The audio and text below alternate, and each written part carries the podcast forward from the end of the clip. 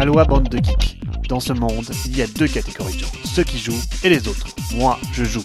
Vous, vous m'écoutez. Salut à tous, dans l'actualité cette semaine, pas d'infos pro cette fois-ci, l'univers ludique est la tête dans le guidon pour annoncer ses sorties en prévision d'Essen et de Noël. Et pas moins de 4 extensions prévues pour 4 grands titres de Uwe Rosenberg. Cramponnez-vous Côté sortie donc, nous sommes servis. La GenCon passée, c'est la course au cube rose avant Essen. Échalote D'abord, une news pour le moins curieuse, elle concerne Yggdrasil.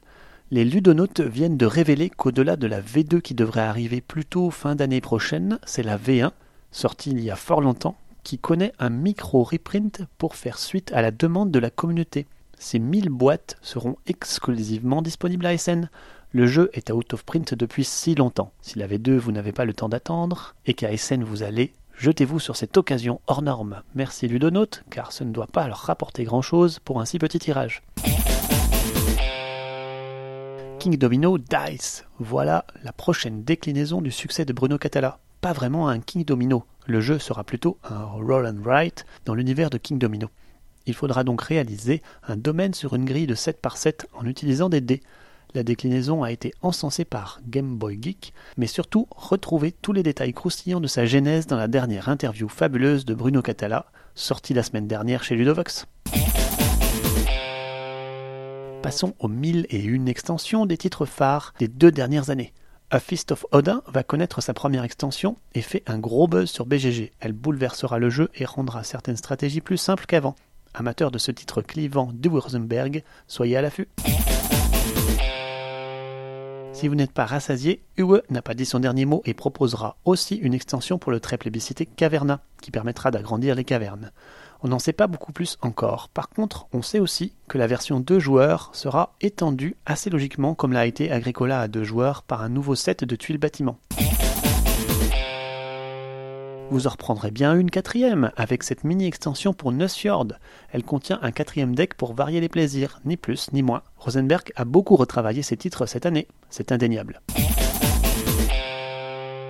K2, vous vous souvenez de ce jeu familial qui vous mettait dans la peau d'alpiniste pour grimper au sommet de la légendaire montagne tueuse? Son principe essentiel résidait dans le fait de devoir conserver ces alpinistes en vie avant la fin de la partie, et leur position la plus haute était cumulée non pas une course, mais une ascension stratégique. Eh bien, K2 va recevoir une nouvelle extension, après Broad Peak, plutôt décevante. Elle se nommera LOTS et permettra de grimper le quatrième sommet du monde, l'un des plus dangereux au monde avec sa falaise de plus de 3000 mètres de hauteur. Au programme, un nouveau plateau double face avec deux scénarios, de nouvelles tuiles météo, mais surtout une nouvelle mécanique permettant de fixer des mousquetons à la paroi pour glisser d'un point à l'autre, d'un seul déplacement. L'extension sera-t-elle relancer ce jeu familial que les nouveaux joueurs ne connaissent pas? Isle of Sky, de son côté, va connaître une seconde extension. Après le succès mitigé de la première extension qui ajoutait une lourde mécanique supplémentaire, le jeu va connaître cette fois une extension qui n'ajoute pas de lourdeur mais modifie l'enchère. Ainsi, l'achat habituel de tuiles va se voir enrichi d'un second achat, depuis une piste de tuiles disponible à tous et octroyant de nouveaux bonus. Cela risque de booster le scoring final, il y aura évidemment des tuiles et des nouveaux scorings qui viennent avec. Je reste prudent vu la déception de la première extension. Brain Games vient de teaser une petite vidéo d'un jeu dont on ne sait rien si ce n'est qu'il propose une mécanique identique à celle d'Anabi dans un écrin fort bien trouvé. Ce jeu possède un paravent en forme de pan et les cartes sont des plumes multicolores et numérotées pour nos compères joueurs, alors que nous ne voyons qu'un plumage vert du verso des cartes. Effet des mots garanti, encore faudra-t-il que le jeu soit bon. Passons aux séries 10e anniversaire avec deux titres. D'abord Stone Age 10e anniversaire qui va célébrer l'original avec une version hiver. Quelques nouveaux twists sont au programme, ou comment survivre à l'hiver en isolant nos huttes, en stockant de la nourriture, en prévision des grands froids. Cette nouvelle version devrait trouver son public un peu à l'instar des différentes versions de Pandémie. C'est aussi le dixième anniversaire de Quarriors qui va se payer une version ultime, Quarriors Ultimate Coalition.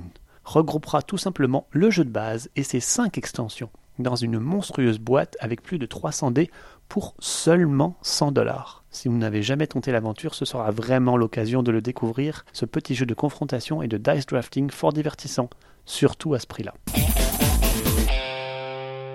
Notez aussi que Jamie Stegmeyer a révélé en grande pompe son projet secret du moment, Between Two Castles of Mad King Ludwig.